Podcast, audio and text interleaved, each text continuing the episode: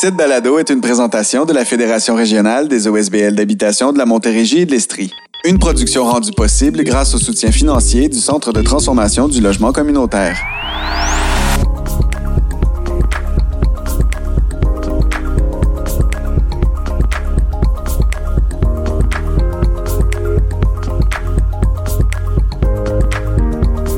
Vous écoutez présentement ce qui sera pour un bon moment le dernier épisode hors série de Nos Voix pour des Toits. Je suis Marc-Olivier Cholette, le producteur derrière le projet Balado de notre fédération, et je me trouve au micro pour présenter la dernière entrevue de groupe que nous avons organisée avec le comité de production. En effet, pour cinq des huit épisodes de la première saison de notre série, nous avons ciblé certaines régions du territoire que nous couvrons, soit la Montérégie et l'Estrie, dans le but de pouvoir mieux comprendre chacune des réalités individuelles du milieu du logement et de l'habitation, en donnant la parole aux organismes communautaires et publics, aux élus et aux locataires eux-mêmes. Bien que le Québec en entier soit touché par cette crise du logement que nous traversons, chaque secteur doit jongler avec des difficultés qui sont propres à une situation donnée. Enregistré au début du mois de juin dernier, cet échange qui ciblait les principaux acteurs de la MRC des Mascoutins réunissait un peu moins d'une dizaine de porte-paroles du milieu de l'habitation.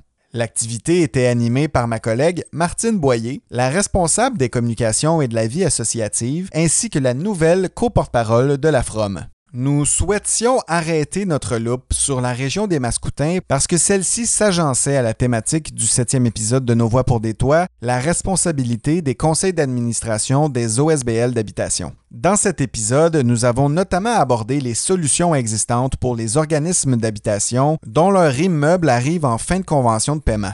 La MRC des Mascoutins est d'ailleurs un bassin fort important d'organismes ayant terminé leur convention ou étant en voie de la finir. Toutefois, laissons la place à nos panélistes dont vous avez pu entendre le condensé de la discussion dans notre septième épisode, alors que nous vous offrons ici l'intégrale de l'échange que Martine a eu avec eux. Avec nous aujourd'hui, nous avons différents interlocuteurs, dont le député fédéral depuis 2019 de Saint-Hyacinthe-Bagotte, Simon-Pierre Savard-Tremblay. Les conseillers municipaux responsables du logement et de l'habitation dans leurs municipalités respectives, Luc Darcini de Sainte-Pie et David Bousquet de Saint-Hyacinthe. Nous avons aussi l'organisateur communautaire du CLSC Richelieu-Yamaska, Marcel Gélina, l'organisateur communautaire de Logement Mail et le directeur par intérim du même organisme, Pierre-Alexandre Nadeau-Voineau et Daniel Rondeau. Nous avons aussi avec nous l'intervenante co-gestionnaire de la Maison alternative de développement humain qui s'occupe de santé mentale, Émilie Auclair. Du Centre de femmes autonomie en soi, la co-coordonnatrice Mandoline Blier, et finalement, on reçoit également Anna-Louisa Etouriga, la directrice des services d'immigration de Technopole. Technopole, en fait, s'occupe de développement économique dans la MRC Les Mascoutins.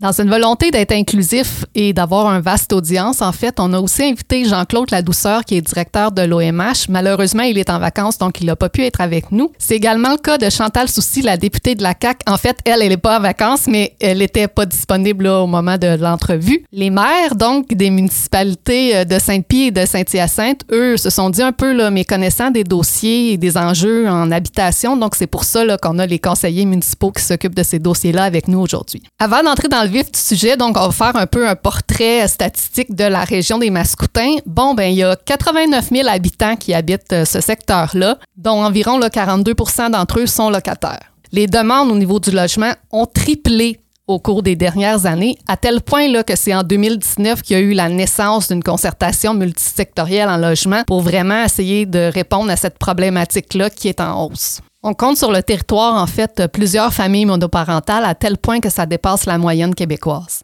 On voit aussi que Saint-Hyacinthe est très touché par l'itinérance en Montérégie. En fait, c'est la deuxième ville en Montérégie qui est le plus touchée par cette problématique-là, qui est souvent de l'itinérance cachée. Il y a près de 33% des ménages locataires qui paient plus de 30% de leurs revenus pour se loger et c'est 13% de ces ménages-là qui dépensent en fait plus de 50% de leurs revenus pour se loger. Et le taux d'inoccupation dans la région là, est vraiment bas, c'est en dessous du 1% En fait, ça s'établit à 0,6% donc, on va entrer dans le vif du sujet. D'abord, ma question va s'adresser euh, davantage aux élus qui sont présents avec nous. Je veux que vous nous parliez là, des réalités et des témoignages que les gens font quand ils vous consultent, quand ils vous appellent. C'est quoi le pouls que vous avez de la région? Voulez-vous que je me lance, euh, Absolument. Madame Boyer? Certainement. Alors écoutez, je vous dirais qu'on a un problème qui est criant, ça fait longtemps, c'est de longue date. On a eu longtemps le taux d'inoccupation le plus faible du Québec. C'est un record, je crois. C'est une place qu'on vient de perdre au profit de Granby, si je ne m'abuse, il y a un an ou deux. On se battra pas pour le revoir, loin de là. Euh, il, y a, des premières places, il y a des médailles d'or qu'il vaut mieux laisser à d'autres parfois, et c'est le cas de celle-ci. Je vous dirais qu'en plus de ça, ajouter le fait qu'il y, euh, y a un phénomène assez particulier, il y a toujours des incendies il y a énormément d'incendies dans la ville de Saint-Hyacinthe. Ça fait que quand il y a des gens à replacer, il n'y en a pas de place. C'est aussi simple que ça. Quand il y a un taux d'inoccupation aussi faible, il n'y en a pas.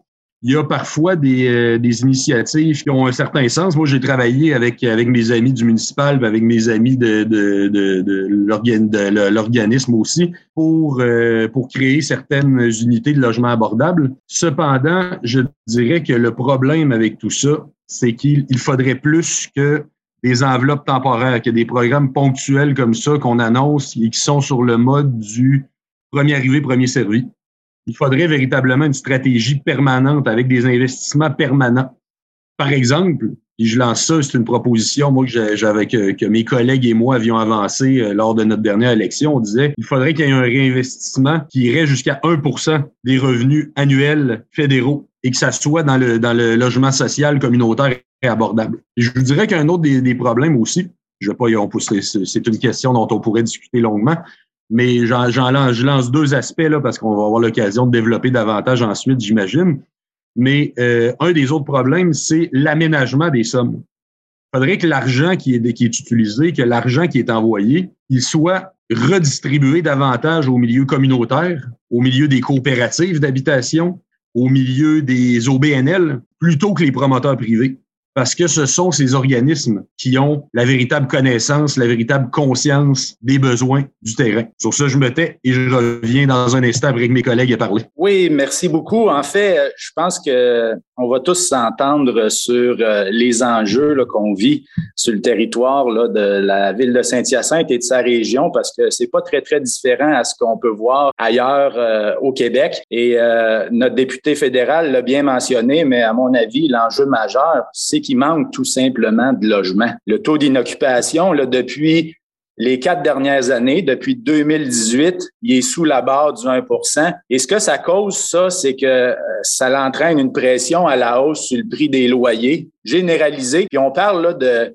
d'un taux d'inoccupation très bas, mais c'est pour toutes les, catégories de logement. Fait il manque de logement, donc les prix augmentent. Puis ça, c'est un phénomène tout naturel d'offre et de demande. On observe aussi euh, un, phénomène là, de, de discrimination plus marqué dans la sélection des locataires par les propriétaires et les gestionnaires d'immeubles, ben il, manque de logement, donc ils ont l'embarras du choix. Donc, il se fait une discrimination beaucoup plus importante. Donc, il y a des gens, malheureusement, qui sont pas capables d'accéder à, à, un logement pour des raisons qui sont pas nécessairement liées au prix du loyer. Ça, c'est très malheureux. Aussi, euh, il y a le développement résidentiel moi, je me souviens, j'ai été élu en, 2009, puis à l'époque, euh, les municipalités devaient donner des incitatifs pour stimuler le développement résidentiel. Ça a changé, euh, je vous dirais, autour de 2019, mais le développement d'unités résidentielles était insuffisant par rapport à la demande. Donc, on a créé un écart qui explique, à mon avis, le taux d'inoccupation très bas là, euh, depuis les dernières années sur le territoire de la ville de Saint-Hyacinthe. Ça, c'est, je pense, l'enjeu principal. Puis euh, c'est sûr qu'il y a des solutions pour euh, pour euh, régler ce problème-là, mais la solution principale, c'est de construire davantage.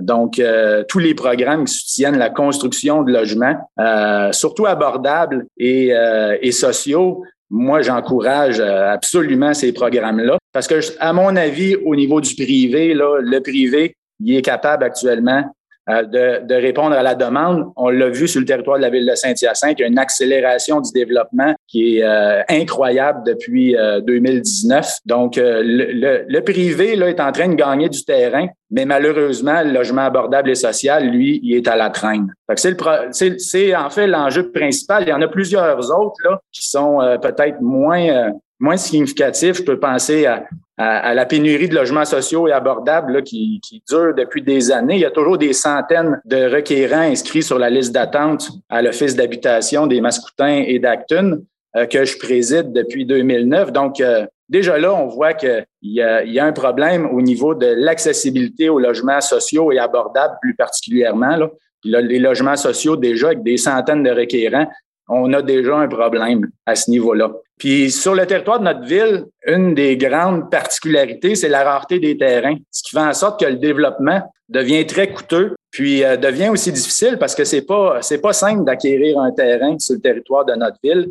Souvent, ça, ça demande, ça nécessite des négociations qui peuvent s'éterniser. Euh, souvent, les, les terrains sont juste pas à vendre, ils sont retenus par des promoteurs pour des fins de spéculation ou des fins de développement futur pour assurer la survie de leur entreprise. Donc, euh, ça, ça, rend les, les, choses compliquées, puis ça rend la, la, compétitivité aussi difficile sur notre territoire. Puis encore là, si on associe à ça la hausse importante des coûts de construction qu'on vient de vivre dans les deux dernières années, on a une inflation, je vous dirais, euh, démesurée euh, dans le secteur de la construction, ben tout ça fait en sorte que, encore une fois, le prix des loyers neufs ben, va toujours être de plus en plus haut, ce qui va nécessiter un financement public accru, surtout pour la construction de logements sociaux et abordables. Puis on vient de le voir, là, le, le, le projet qu'on a déposé dans le cadre de l'initiative de création rapide de logements.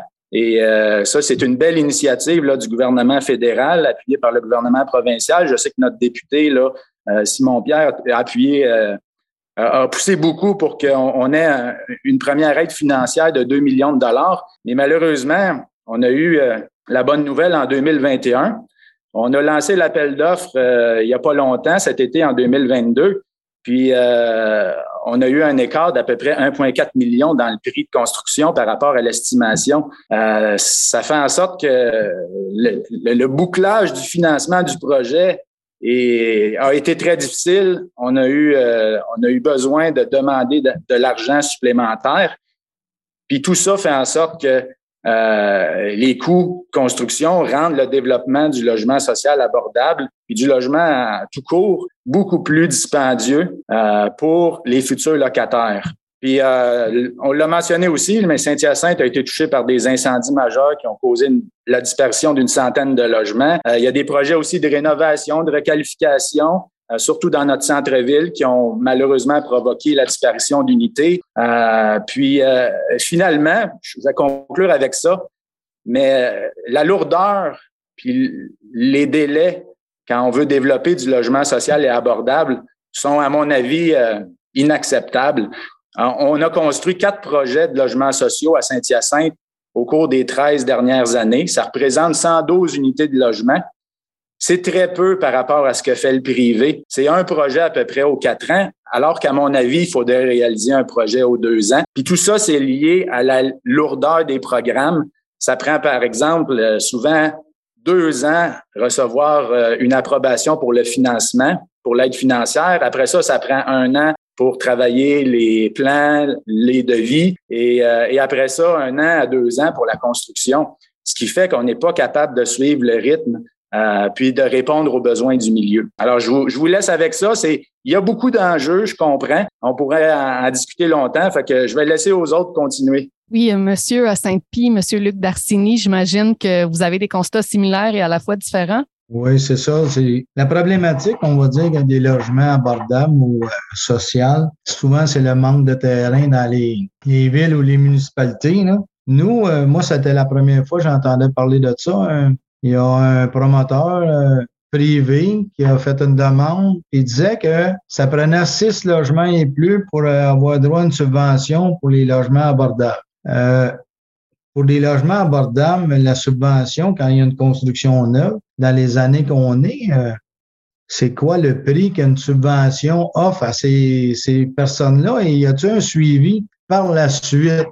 Parce que c'est beau dire que le, promoteur il demande un, permis pour euh, avoir une subvention. Et le logement abordable, si mettons, je ne sais pas s'il y a des cinq et demi, on dit que le prix moyen est à 2200 dollars. Euh, avec la subvention, le, loyer abordable, il vient-tu juste à 1000 dollars ou ça vaut vraiment la peine qu'un privé fasse une demande semblable?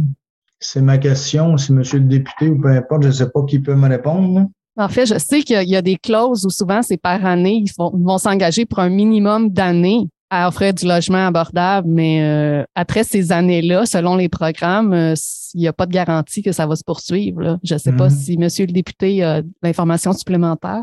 Je voudrais être certain de bien, euh, de, bien saisir précisément la question, si vous pouviez juste la, bien, bien préciser à quoi ça s'applique. Ben, nous autres, c'est parce que on a, on a eu une demande de changer un règlement de zonage parce mhm. que le promoteur il voulait construire Mm-hmm. Selon lui, pour avoir une subvention, je ne sais pas si c'est fédéral ou provincial, pour faire des loyers abordables, ça prenait six logements et plus. Mais pour un logement abordable, la subvention, il faut qu'on en vale la peine parce que pour arriver à un logement autour, je ne sais pas comment qu'on avait parlé avec euh, sur le comité de l'office d'habitation, un 4,5 euh, tournait autour de combien, là, le prix exact, mais avec les coûts de construction d'aujourd'hui pour rivaliser avec euh, un loyer qui en vaut vraiment la peine parce que pour qu'une personne soit capable de payer un logement abordable avec des salaires ou peu importe des revenus très bas, euh, je pense que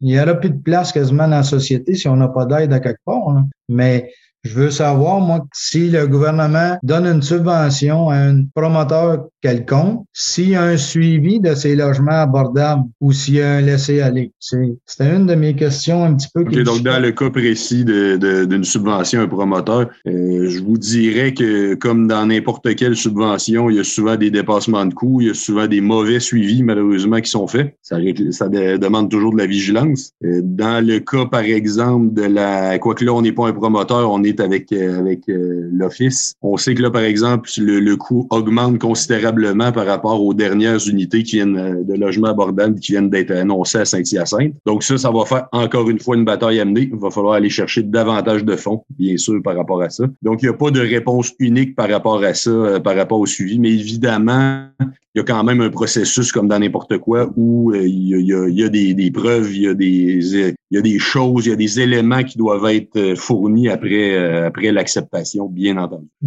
Je vous remercie. Là. On a entendu quand même un bon topo, je pense, des élus. Maintenant, je veux ouvrir à l'ensemble des organismes qui ont une vision peut-être euh, terrain et individuelle de personnes qui rencontrent. Je sais que vous avez autour de la table différentes clientèles euh, que vous desservez. Donc, ça aussi, ça peut teinter peut-être probablement les réalités problématiques. Je ne sais pas si quelqu'un veut nous parler des réalités de son organisme. il y a Madame Auclair qui a levé la main. Il y a Monsieur Rondeau aussi que j'ai vu. donc, Monsieur Rondeau, allez-y. Bon, euh, on est d'accord avec tout ce qui s'est dit là. Évidemment, euh, l'analyse euh, comprend aussi d'autres d'autres données, c'est-à-dire on, parle beaucoup de logements subventionnés, logements sociaux, logements abordables, mais il y a aussi le type de construction qui est fait, qui, qui, se concentre sur des clientèles bien précises au niveau du privé. Par exemple, pour les personnes âgées, euh, qui prennent leur retraite puis qui veulent se rapprocher de l'hôpital. Donc, il y a des constructions qui sont pas dans ce sens-là.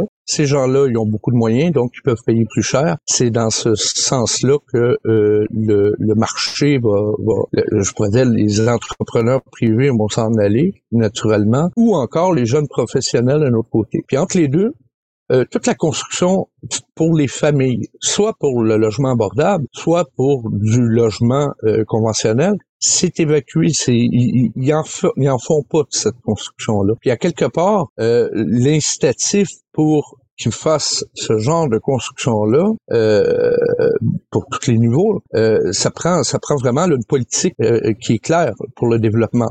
Donc, euh, à l'heure actuelle, à ce que je sache, il n'y a pas vraiment de politique qui est centrée dans ce sens-là. C'est-à-dire qu'on ne va pas cibler des groupes euh, de, de, des qualités, je pourrais dire des, des, des, des, des familles, par exemple. C'est, c'est un des, des, des types de logements qu'on n'a pas présentement ou qui se construisent très peu. Puis peut-être avec une politique euh, plus intelligente, je pourrais dire, plus réfléchie de la part non seulement de la ville de Saint-Saint, mais de l'ensemble des, des villes de la MRC, on pourrait s'en aller vers quelque chose un peu plus, à moyen terme au moins, euh, un peu plus euh, correspondant aux besoins réels de la population. Puis euh, Bon, en tout cas, à ce niveau-là, là, je pense que on pourrait aider justement nos élus à prendre des décisions parce que maintenant, surtout au niveau municipal, ils ont de nouveaux pouvoirs, puis ils peuvent contraindre justement, ben, peut-être pas contraindre, mais au moins inciter un peu plus les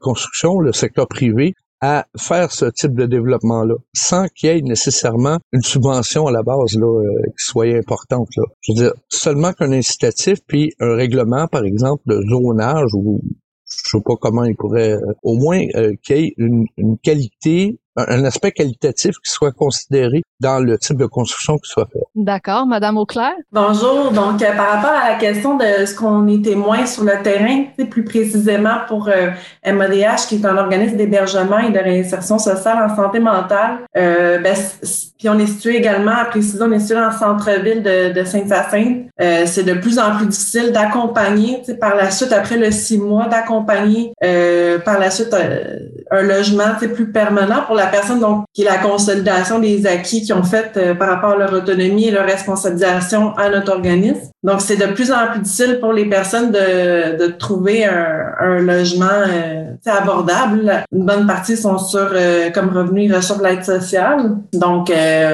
on est dans la recherche, on accompagne là-dedans, mais c'est on va offrir, dans la recherche, ça va être surtout des, des chambres, mais c'est, c'est difficile par la suite pour la personne. en chambre, on ne sait pas avec qui on va vivre. Euh, ça peut être, il peut y avoir plusieurs difficultés qui se présentent. Donc, pour leur autonomie, c'est ça, c'est ça, c'est ça, ça allait mieux au niveau de leur autonomie. Parfois, ils vont retourner dans leur famille ou ils vont retourner avec des fréquentations de, de, personnes qui avaient qui avaient décidé de mettre fin parce que c'était des, des amis, par exemple, toxiques. si on pense à quelqu'un qui dans le passé, il euh, y avait une problématique de dépendance. Euh, ben là, parfois, on remarque que les gens, ils vont retourner euh, dans ces milieux-là. Donc, c'est sûr que nous, notre mission se trouve affectée, qu'on va, euh, nous, c'est maximum six mois, mais on va, on va se retrouver à, à rallonger parfois le, le, le, temps d'hébergement parce qu'on veut pas on veut pas nuire à la personne, on veut bien euh, l'accompagner, on veut pas qu'elle se retrouve, euh, c'est ça, à être fragilisée là, par rapport à la situation de la crise du logement. Euh, donc, mais c'est bien évidemment, on a des demandes, on a beaucoup de demandes d'hébergement. Puis c'est ça, parfois on a des appels de gens que c'est que pour d'hébergement, moins pour au niveau de notre programme de réinsertion sociale. on a souvent des appels à ce niveau-là. Donc, il y a vraiment une urgence pour les personnes de se loger. Puis par rapport plus précisément à la santé mentale, ben ça les affecte, il y a, y a plus d'anxiété parce que les gens, ils arrivent, déjà, ils arrivent à MADH, mais euh, ils s'inquiètent de où je vais vivre après, qu'est-ce que... Puis, c'est important aussi, il y en a plusieurs que, euh, bon, pour leur autonomie, c'est important d'être près de, de services, euh, d'activités, de ressources. Donc, au centre-ville, on est bien situé, mais c'est de plus en plus difficile d'avoir un logement abordable. On a parlé avec les, les incendies, euh, puis aussi la démolition de logements. Il y avait beaucoup de logements abordables qui ont été démolis au cours des dernières années, euh, soit par des promoteurs privés ou ou même la ville qui a, eu des constructions de stationnement. Donc, ça, c'est tous ces enjeux-là qui fait que c'est de plus en plus difficile de poursuivre euh, notre mission en post-hébergement, puis pour les de prévenir aussi euh, l'itinérance. Oui, mais je comprends que c'est ça qu'on peut nuire au rétablissement d'une quantité de gens quand on ne sait pas de quoi sera fait leur avenir, puis vos listes d'attente s'allongent forcément puisque vous rallongez là, la période où ces personnes-là peuvent rester chez vous faute de logement. Donc, c'est vraiment un servicieux assez euh, assez déplorable. Euh, il y a Madame Blier qui a levé la main également pour nous parler des femmes, j'imagine. Ben oui, tout à fait. Pour parler des femmes, euh, il y a des choses, ben effectivement, au niveau de la santé mentale, nous, ce qu'on voit, c'est il y a des femmes qui ont accès euh, à un logement justement social ou à un PSL, là, dans le fond, un programme qui permet de même en privé avec un propriétaire, d'avoir une subvention pour que le logement coûte moins cher. Il y a une, différence marquée et notable entre ces femmes-là, euh, pour un revenu similaire, là, entre ces femmes-là qui ont accès à, des logements euh, comme ça au niveau de bon leur capacité de se nourrir, tu sais, parce que veut, veut pas le logement quand on parlait dans, dans les statistiques qu'il y a plusieurs euh, personnes pour qui ça correspond à plus de 50% de leurs revenus. Nous on voit ça, là. des 50% même des 75% de leurs revenus, juste le logement. Donc, ces personnes-là qui ont accès à un logement social ou un, logement abordable, ben, ils sont capables de, de, mieux se nourrir. Au niveau de la santé, ben, il y a des répercussions. On parlait tantôt, euh, Émilie parlait de la santé mentale, l'anxiété. Ça a un impact majeur, mais aussi tout ce qui est isolement, exclusion, parce que euh, quand tu pas les moyens, ben, on s'entend, on sort pas, on fait rien. Donc, ça aussi, ça, a un impact majeur sur la santé mentale. Puis, ce qu'on voit sinon, les personnes qui n'ont pas accès, sont dans le privé, euh, ben, c'est de rester dans des logements insalubres. Ça, ça arrive euh, fréquemment. Donc, qui vont pas euh, déménager d'abord parce qu'ils peuvent pas en trouver un. Ça, c'est, il y en a pas de logement. Donc, non seulement il y a pas de logement, mais il y a pas de logement abordable. Et puis, bon, certains ont parlé d'itinérance, dormir dans sa voiture, des choses comme ça, c'est ce qu'on peut voir. Donc, euh, subir des, des, des réalités, euh, on va dire, intolérables pour euh, être capable de se loger. donc, beaucoup de détresse à ce niveau-là. Puis, j'ai envie d'ajouter quelque chose au niveau de la violence conjugale parce que on, intervient aussi avec des femmes qui en vivent. Ben, ça a un impact. Hein, le, fait de pas être capable de trouver un logement, des fois, ça fait en sorte que des, des relations, que, la femme va rester dans, sa relation toxique de violence parce que elle voit bien qu'il y en a pas de logement. Puis même si on, on c'est pas juste des peurs, c'est aussi une réalité. C'est vrai qu'il y en a pas tant de logements. Puis pour parler pour euh, mes, mes euh, qui sont en, maison d'hébergement, ben aussi l'autre réalité qui peut arriver, c'est que des femmes vont, demeurer plus longtemps dans la maison d'hébergement parce qu'ils n'arrivent pas à trouver de logement. Donc, à ce moment-là, d'autres femmes qui pourraient avoir accès à la maison d'hébergement ne l'ont pas. Fait qu'il y a quelque chose aussi euh, au niveau de la violence sur notre territoire euh, à regarder. Puis enfin, pour terminer, ben moi, c'est sûr, un peu comme M. Darcini, je pense le nommer, euh, c'est quoi abordable? Ça, c'est une grande question aussi parce qu'on peut bien dire on veut du logement abordable, mais c'est quoi le logement abordable? Il y aurait quelque chose à regarder là-dessus.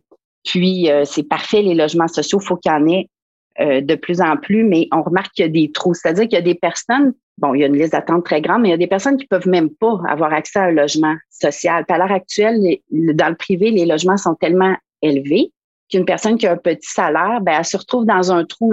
L'écart, l'appauvrissement, présentement, est en train de s'agrandir parce que c'est des nouvelles personnes qui viennent chercher aussi de, l'aide alimentaire. Il y a vraiment quelque chose là, euh, dans les solutions qu'on peut regarder tantôt euh, au niveau de l'abordabilité. Absolument. Il y a toute une classe de salariés, effectivement, qui est oubliée puis qui tombe dans aucun de ces programmes-là pour leur venir en aide. Puis l'abordabilité, ben, on voit que la différence euh, entre ce que le gouvernement en pense puis ce que les organismes en pensent et les militants, ça grandit aussi. Là, c'est un vocabulaire qui est de plus en plus galvaudé là, sur euh, sur certaines tribunes. Donc, euh, il y a Madame aussi Ituriaga du Technopole qui a levé la main pour, pour parler de ces réalités. Oui, bonjour. Euh, donc, euh, il faut aussi quand même tenir en compte que nous, on travaille beaucoup à l'attraction et que dans les dernières années, c'était très facile avant la pandémie. nos familles pouvaient venir et quand je parle d'immigration, il faut faire attention. On parle de multiples réalités. Euh, on peut avoir un, couple de professionnels qui peuvent tout à fait se payer un logement comme n'importe quelle personne de la population, mais on a également des profils qui, après un certain temps et après beaucoup d'économies, arrivent et rapidement avec des réalités qui sont propres à, à l'intégration dans le climat, dans l'ameublement, c'est de redémarrer encore une vie. Ça, les défis deviennent vraiment extrêmes et nous, on remarque beaucoup monter depuis les deux dernières années, une montée de discrimination. Euh, évidemment, les propriétaires, c'est dans les luxes. Là, je dis luxe parce que la discrimination est interdite au Québec, euh, de choisir ses, ses locataires on comprend bien qu'ils vont choisir les gens qui sont capables de payer le logement, mais là, on parle aussi des situations dans lesquelles on choisit pas l'origine nationale, mais également si la couleur de la peau. Donc, on voit euh, la discrimination qu'on a fortement lutté depuis des années au Québec à faire disparaître pour que toute personne puisse avoir un logement digne. Euh, on voit renaître encore des situations quand même pénibles. Et, c'est important de dire dans notre territoire, la région masculine, il y a beaucoup de dynamiques d'emploi quand même. On est une belle région pleine d'emploi et l'entrepreneurship est important. Donc, euh, ça reste important l'enjeu de l'immigration et c'est, actuellement avec tout ce qui se passe dans les médias, ça biaise beaucoup, beaucoup on, tombe dans des caricatures sur l'immigration. L'immigration est tellement diversifiée. On a des catégories dans notre région qu'on connaissait pas ou très peu, comme par exemple les travailleurs temporaires étrangers, que les logements il faut l'adapter à eux. C'est quoi adapter le logement à eux? Si on veut pas avoir des gens dans des cinq et demi ou trois, quatre et demi, euh, entassés par six ou par huit dans un logement. Mais il faut penser plus à des chambreurs, à des développements de autre type de logement, euh, comme par exemple dans les, je vous entends beaucoup parler d'abordable et social, mais il y a également les familles. Euh, les familles, par certaines familles sous l'immigration arrivent, ils sont nombreuses. Quand on dit nombreuses, ben nous on est habitué à un zéro enfant, un ou deux max.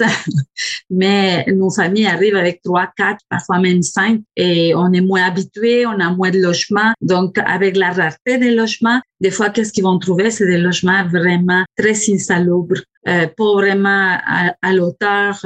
Donc, euh, on vit tout ça au Québec, mais quand en plus on vient d'arriver et qu'on doit se loger, euh, parce que c'est le gouvernement et c'est la région qui veut euh, attirer l'immigration, qui l'a choisi. Euh, mais ces familles-là, ils vont vivre beaucoup, beaucoup d'incidents qui parfois sont impuissants et que nous on réfère à l'ochemage mamelle parce que parfois aussi la question des droits euh, est, est, nécessaire et ils méconnaissent tous leurs droits. Donc, vous voyez, il y a quand même des, des enjeux importants aux côtés de personnes issues de l'immigration, comme je vous dis, qui ont pas un profil unique, mais multiples besoins qui sont distincts comme la population en général. Oui, puis comme ils vivent plusieurs défis, ben le, le, fardeau qui revient aux locataires de se battre contre ça, contre euh, la discrimination, puis euh, ce, que, ce que leur font subir les propriétaires, là, ça devient encore plus épuisant pour eux, là, on le comprend. C'est surtout la manque de connaissance d'une société, d'une culture, parce que oui, ils apprennent rapidement, ils travaillent, mais quand on est dans notre pays d'origine, on connaît comment se défendre, comment on est bien armé, mais quand on connaît pas, euh, un peu comme pour les femmes, par,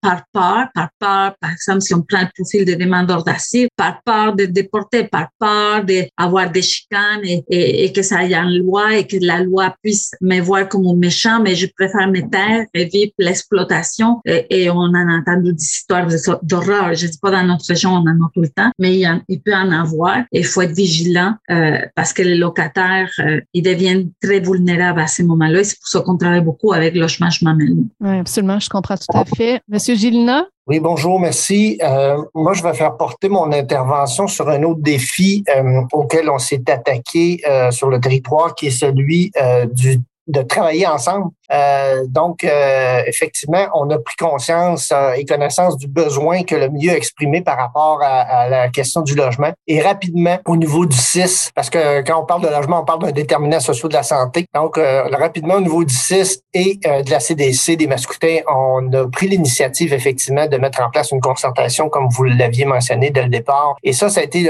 vraiment un premier pas vers le travailler ensemble, parce que c'est essentiel dans la question du logement. Ça ne peut pas reposer sur un seul partenaire. Oui, on a des rôles et des euh, responsabilités différentes, mais euh, il faut euh, tous et toutes mettre la main à la pâte dans un dossier comme celui-là. Et ça, c'est le, premier défi auquel on s'est attaqué, donc il y a déjà quelques années, et qui se poursuit actuellement. Et je vous dirais que le cheval de bataille actuellement qu'on souhaite mener au niveau de la concertation, c'est vraiment d'avoir un meilleur aperçu de la qualité aussi des logements actuellement, parce que ce qu'on s'est rendu compte également, euh, pour compléter le topo, c'est que euh, il y a, euh, y a quelqu'un qui l'avait mentionné plus tôt, il y a des gens qui retiennent effectivement des logements actuellement et qui n'investissent pas dans leur bloc, donc et dont le le, bâti se détériore énormément. Et lorsqu'il est question de rénovation ou de remettre aux normes, ça devient très, très, très dispendieux. Alors, comment inciter aussi des propriétaires à garder en, en, en, en, ordre leur, euh, leur logement actuellement. Euh, ça, c'est, je pense, aussi un défi auquel on a à faire face. Oui, il y en manque, effectivement, mais il y en a actuellement qui sont effectivement insalubres et qui sont infects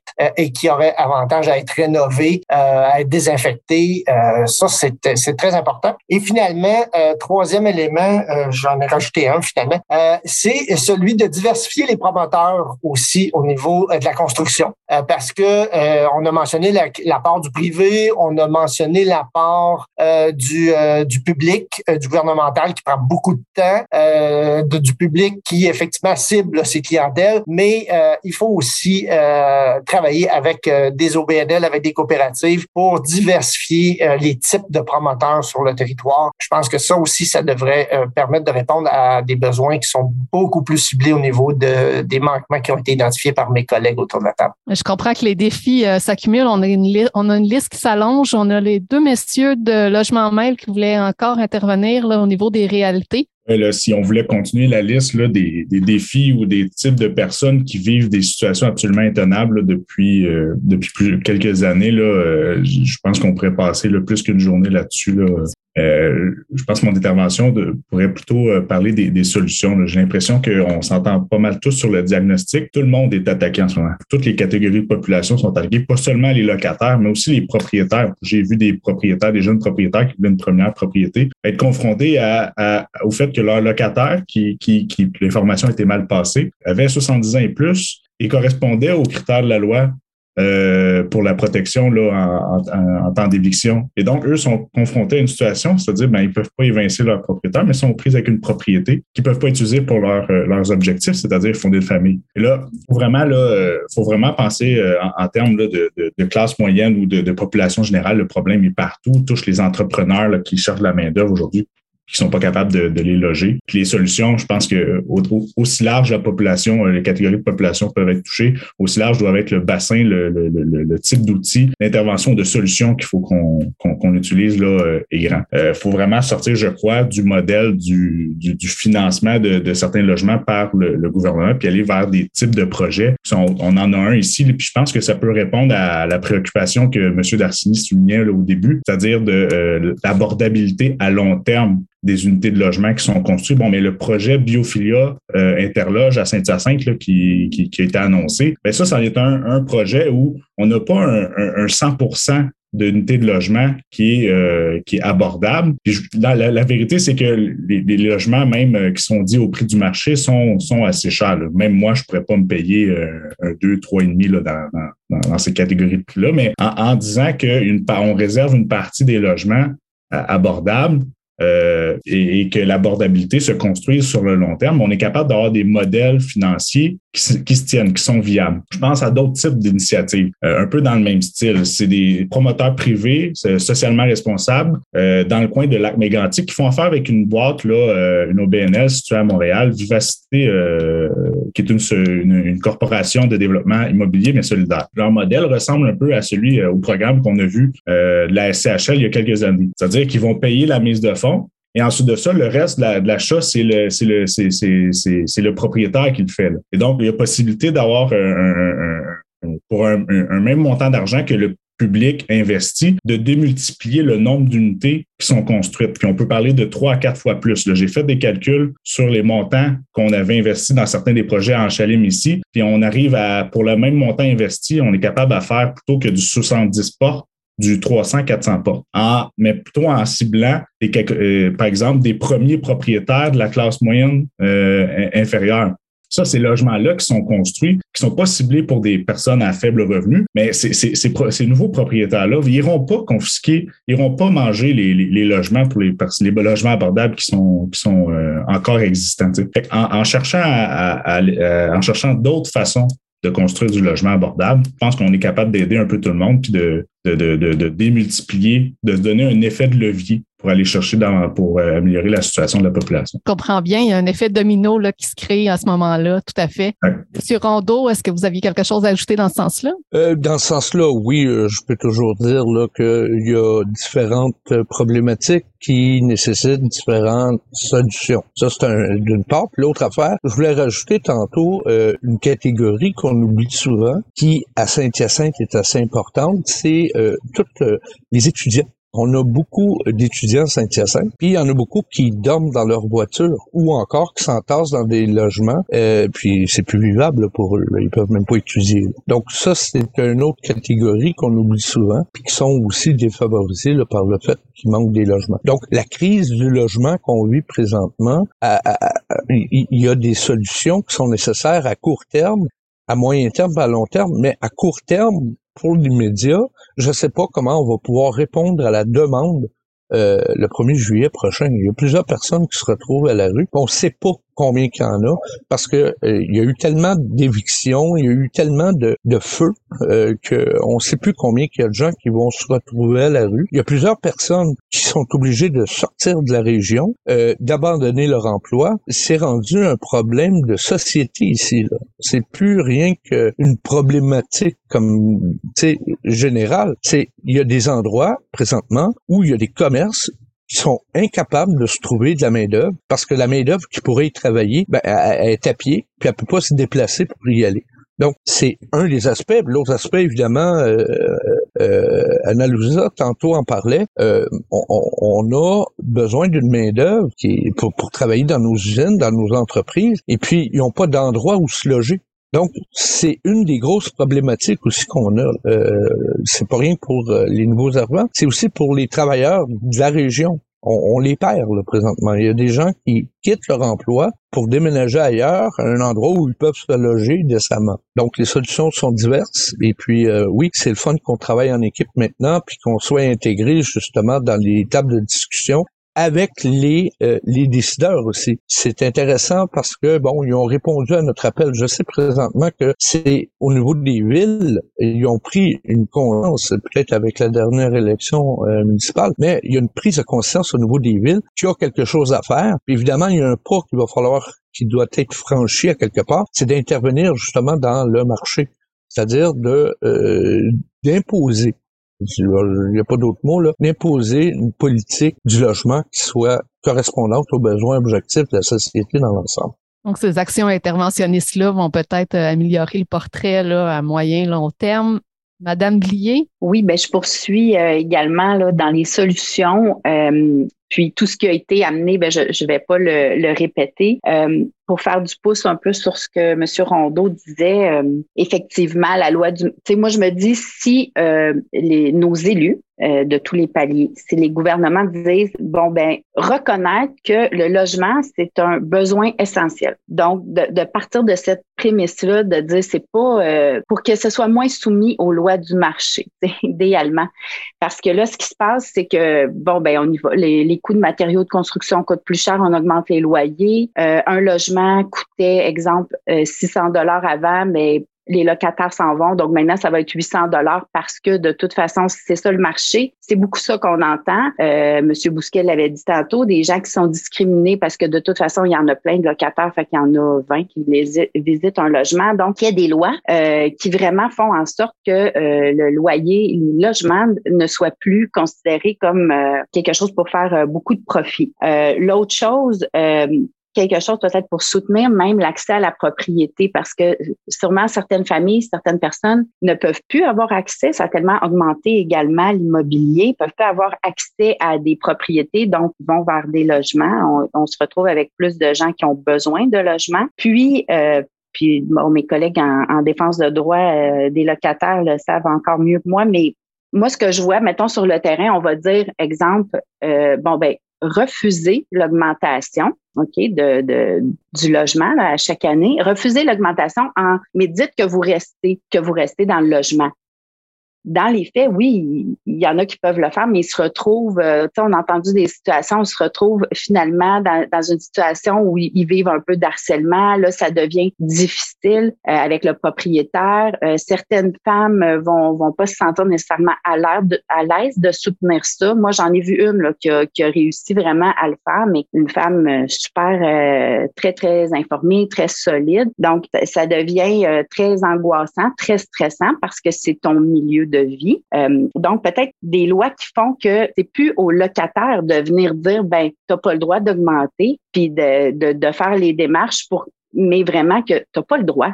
Tout simplement, c'est la fameuse petite case de, de celui qui payait avant un certain montant, puis le nouveau a 10 jours pour dire euh, euh, ben c'est trop élevé ce que vous demandez. Ben pourquoi c'est au locataire toujours de devoir faire valoir ses droits? Oui, il a le droit, tout à fait il a tout à fait le droit, mais les démarches que ça demande quand déjà c'est difficile au niveau financier, quand déjà il y a une pression euh, importante. Donc, je pense qu'il y aurait quelque chose euh, à faire pour que ce soit euh, plus solide là, à ce niveau-là. Parfait, je vous comprends tout à fait. Monsieur Nadeau-Voineau? Je vais renchérir sur la proposition de Mandoline, qui je pense est, tout à fait adéquate, mais si on regarde bien un peu sur la, la, question du loyer, l'augmentation du loyer, dans les faits, si on se fie à la réglementation, au règlement de fixation du loyer, dans les faits, il ne devrait même pas y avoir de problème. Parce que ce que la loi propose, c'est que le propriétaire peut augmenter le loyer, oui, mais pour compenser des dépenses qu'il a déjà faites, et non pas pour augmenter son profit. La marge de profit doit rester à peu près la même euh, euh, sous certains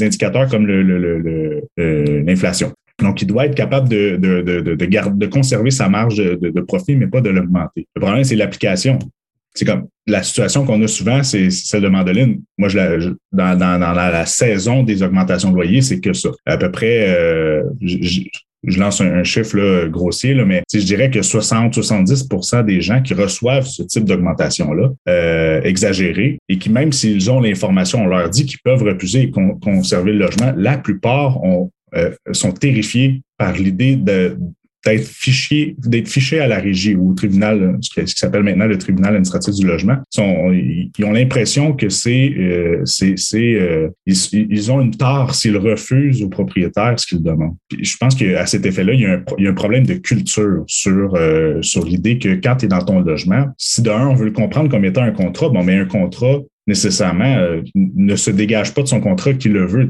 Donc, si on, si on prend l'idée qu'on est en affaires, qu'il y a une relation euh, de, de, de, de, transaction économique entre le propriétaire et le locataire, ben, il ne devrait pas y avoir de gêne à vouloir protéger son pécule. Alors que dans les faits, la, plupart des, gens ont, peur de le faire. Si, on le prend euh, de, plutôt au niveau de la, façon dont les transactions se font, pas nécessairement sur la, question euh, économique, la transactionnelle, c'est peut-être l'effet, c'est peut-être l'effet de la, pandémie, mais euh, on sent dans, la population une accélération, une intensification de comportements toxiques. je ne veux pas dire que c'est la majorité des propriétaires, mais il y en a pas mal, trop. Puis souvent, c'est il y a deux figures qu'on voit des jeunes et nouveaux propriétaires qui se disent un peu professionnels. Eux sont, sont là pour faire des affaires, faire du business. Puis des vieux qui, euh, euh, qui ont toujours fonctionné de même, puis qui veulent pas changer, puis qui sont un peu, euh, on va dire, rabougris, là, qui n'ont pas une bonne attitude là, quand, vient le temps de négocier ce, genre de truc. Et là, comme il y a un, incitatif à augmenter le loyer, une, où il y a une pression sur les coûts, parce qu'ils sont confrontés à ça. Là, ça crée des conflits là, généralisés qui, si on s'en tenait à la loi, n'auraient pas lieu d'être. Et je pense qu'il y a vraiment un, aspect culturel, un aspect de, de, de, de, voir la relation locataire-propriétaire. Il y a quelque chose qu'il faut vraiment qu'on dénonce dans plusieurs situations. Euh, parce que ça, fait en sorte qu'on assiste à des situations d'exploitation, des situations de, de, de dénigrement qui ont, la plupart du temps, ce sont les populations là, classiquement qui sont euh, les plus touchées, là, les, les, femmes, personnes âgées, personnes racisées, les immigrants qui, qui se voient. Là, ben, on voit de plus en plus des discriminations aussi, ou simplement pour la famille. Vous avez un enfant ou deux, là, du logement, il n'y en aura pas.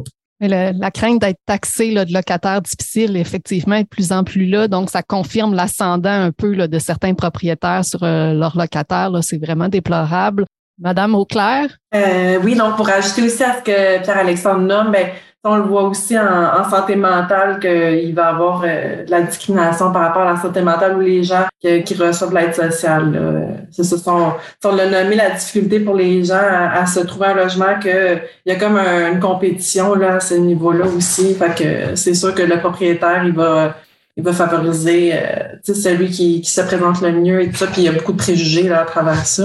Euh, je vais faire du pouce par rapport aux solutions, ce que M. Euh, Gina avait nommé, peut-être une, solution qui pourrait être euh, court ou moyen terme, mais c'est super bien la construction de, de, nouveaux logements, mais le maintien d'un parc de logements abordable, ça c'est tout à fait euh, important, puis qui pourrait être une solution ça plus rapide parce qu'on sait que c'est long là, la, la, construction de nouveaux logements. donc à ce niveau-là, je pense que ça pourrait être une bonne euh, une bonne piste de solution. Puis de, du côté d'AMADH, euh, l'organisme a pu justement l'année dernière là, euh, donner propriétaire d'un quadruplex. Donc on a pu maintenir deux logements permanents de la communauté.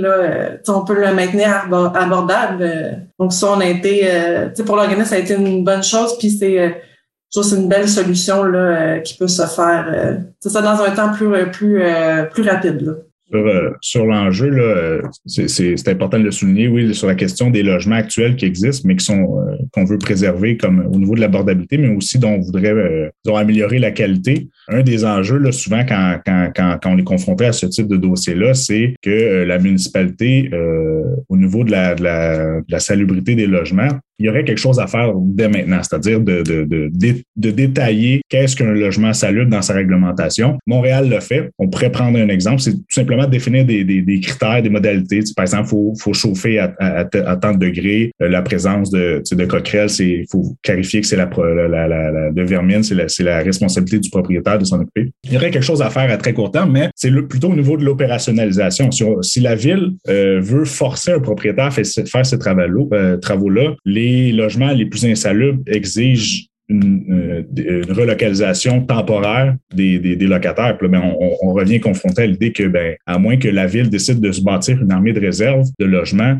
pour accueillir ces gens-là temporairement, puis ensuite les renvoyer dans leur logement qui a été nettoyé, rebâti. au niveau de l'opération, on n'a rien. Peut-être que ça pourrait être, euh, ça pourrait être discuté là, avec, euh, par exemple, je vois le, le, le, le projet Biophilia, peut-être qu'il pourrait y avoir une proposition de la municipalité, je lance ça en l'air, de dire, bon, mais on réserve une certaine unité euh, pour faire ce type d'opération-là. On pourrait dire une opération de nettoyage dans la ville, c'est-à-dire que les, les, les, les, propriétaires délinquants ou qui veulent pas faire euh, les travaux, là, mais on, on, on, les oblige, puis en attendant, mais on sait qu'on a un filet de sécurité pour ces familles-là ou ces personnes-là, ces locataires. Ça pourrait être, euh, ça pourrait être une solution là, qui pourrait être euh, pensée, discutée, euh, mais on n'est pas, on n'est pas dans le très court terme, malheureusement. Est-ce que la concertation a pensé à autre chose, ensemble peut-être, ou de façon séparée dans chacune de vos organisations? Mais si vous me permettez, il y a aussi l'effet de bien informer les propriétaires sur les réalités parce que souvent, qu'est-ce qui fait que parfois ils sont comme déconnectés de la réalité de la diversification de la population. C'est important. Je parle de côté immigration parce que c'est qu'est-ce que je touche le plus. Mais c'est sûr et certain que qu'est-ce qu'on voit actuellement, c'est que y en a, c'est accentué la discrimination sous toutes ses formes. Et je pense que c'est important de, de rappeler, conscientiser les locataires que c'est un droit fondamental se loger, c'est vraiment très important pour nous. Surtout dans les contextes canadiens. Euh, L'hiver, là, c'est pas très bien que les gens traînent dans la rue. Là. On voit que le gouvernement il veut éviter ces, ces situations et ils ont mis des, des, des, financements, mais il faut aussi qu'il y ait l'information, je pense, une conscientisation des propriétaires à, à ces réalités-là et à leur rappeler à l'ordre qu'on a des lois qui protègent les citoyens. Euh, je pense que ça, ce travail-là, ils font beaucoup à Logement Mamel et je pense que la table de concertation qui rencontre tout le monde, mais c'est parce que dans le moment, il y a tellement de désinformation et tellement de que c'est le plus fort qui va réussir et donc les gens les plus marginaux, ils restent marginaux. Donc, c'est, je pense que dans nos préoccupations aussi, c'est, de bien informer et de surveiller cette situation-là. Je pense c'est important. À part des constructions, et, etc., et de financement, je pense qu'il y a les questions comportementales face à, l'importance des logements dans le, pour les citoyens. Monsieur Gélina? Peut-être en complément, parce que tu relançais sur euh, la question des solutions. Euh, et, euh, je pense qu'actuellement, on, on, a, on, a, nommé pas mal l'ensemble des, des, des, des, solutions qui sont actuellement envisagées. et, mais je voudrais juste mettre l'accent sur une qui a été nommée un petit peu plus tôt peut-être dans la discussion, mais je pense qu'il faut qu'il vaut la peine qu'on y revienne, qui est celle de vraiment se doter d'une vision au niveau de notre territoire, de ce qu'on veut au niveau d'habitation et euh, que ce soit la ville de Saint-Hyacinthe ou l'ensemble de la MRC. Et ça, on l'a pas encore, cet outil-là. On est vraiment en action-réaction souvent là, par rapport à, la réalité. Et donc, euh, un peu en décalage, on n'est pas très proactif actuellement. Euh, donc, je pense que ça, et ça prendrait la forme d'une politique en habitation, vraiment, pour que tout le monde travaille dans le même sens et adhère aux mêmes valeurs par rapport à ce qu'on veut euh, qui adviennent sur notre territoire, que ce soit par rapport au développement de logements neufs, que ce soit pour la requalification, que ce soit pour la densification, parce qu'il y a aussi cet enjeu-là, hein, on ne l'a pas nommé, mais ça, ça, ça, ça, va nous rattraper ça aussi. Donc, est-ce qu'on peut s'entendre sur qu'est-ce qu'on veut avec ça? Parce qu'il y a des effets des fois pervers euh, dans certaines orientations. Il faudrait comme les prévoir d'avance et éviter qu'on soit pris au dépourvu euh, quand ça arrive là et laisser euh, le développement seulement quand les mains des promoteurs. Alors euh, oui, c'est ça, ça peut créer notamment là, je, je voyais passer de, des problèmes de gentrification. Puis si ça peut, bon, vous encourager, vous décourager. Là, c'est plusieurs régions sont comme ça dans un réflexe euh, faute de temps, faute de moyens, faute de toutes sortes de choses là, dans un réflexe d'urgence et de d'action-réaction. Mais c'est sûr que si on peut travailler en amont, euh, c'est une piste de solution euh, importante et intéressante. Monsieur Darcini, je ne sais pas si vous avez entendu des choses qui vous, font dire que votre municipalité pourra faire quelque chose. Avez-vous des, trucs dans les cartons? On va toujours dire au niveau, au niveau euh, du logement abordable, peu importe. Mais moi, je suis l'office d'habitation. Puis quand on parle de logement abordable, on avait déjà négocié un petit peu, je pense, avec Biophilia pour euh, choisir les bonnes personnes qui en ont vraiment besoin. Ça, c'est déjà euh, un critère. Et souvent aujourd'hui, euh, pour un autre domaine, euh, quelqu'un qui a des municipalités, qui a du terrain, euh, je suis allé visiter à Farnham, il y avait un petit développement de, de micro-maisons qui fait que les maisons sont pas mal plus abordables, mais c'est encore là, ça répond pas aux personnes qui ont qui ont des faibles revenus. Même si on parle de micro-maisons, ils pourraient pas se payer ça quand même. Est-ce que ça libérerait certains logements que ça, peut-être que oui, ce serait une solution, mais allez savoir. Nous, à Saint-Pierre, on n'a pas de terrain disponible, on est bloqué. Euh, c'est ça serait bon pour d'autres municipalités, là, même dans MRC probablement. Ce serait peut-être des choses à étudier euh, aujourd'hui avec les, la densification. J'ai trouvé ça quand même très bien, le petit développement de micro-maisons. Les terrains sont petits, les maisons sont petites, mais est-ce qu'on a vraiment besoin de avoir huit pièces. Ça, c'est la question aujourd'hui avec le coût. Mais c'est toutes des situations à regarder. Quelqu'un qui a la possibilité de le faire, moi, je travaillerais ça un peu, là, mais on voit encore des parcs de maisons mobiles qui sont comme euh, beaucoup se font exproprier. À Saint-Paul-à-Bedford, j'ai vu euh, qu'il y a des terrains que les maisons mobiles, le monde ont été obligés de tout déménager. Ça a été vendu par un promoteur pour construire d'autres choses. Probablement beaucoup de solutions, mais c'est toujours le terrain qui nous bloque aujourd'hui.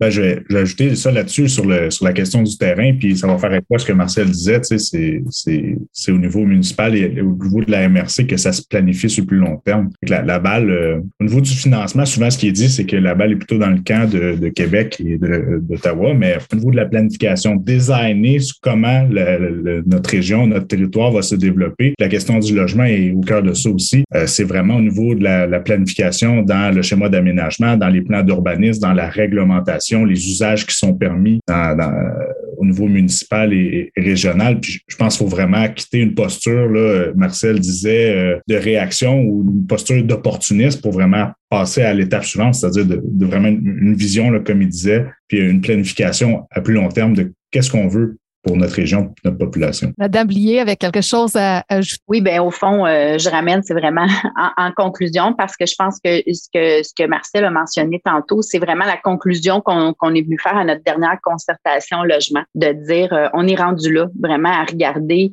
euh, une vision commune, puis travailler avec tous les acteurs au niveau du logement pour regarder une politique puis s'en aller vers ça. Je pense que c'est vraiment ce qu'on souhaite euh, amener puis ce vers quoi on veut aller là, à l'automne ensemble. Bien, je pense que ce à quoi vous tendez va vous amener dans la bonne direction. La MRC des Mascoutins là, est en bonne main euh, avec les différents intervenants qui s'en occupent. Je vous remercie d'avoir pris le temps d'être avec nous. Merci. Merci beaucoup. Bonne journée. Bonjour. Merci. Merci. Bonne journée à tout le monde. Et continuons à travailler sur ce formidable dossier.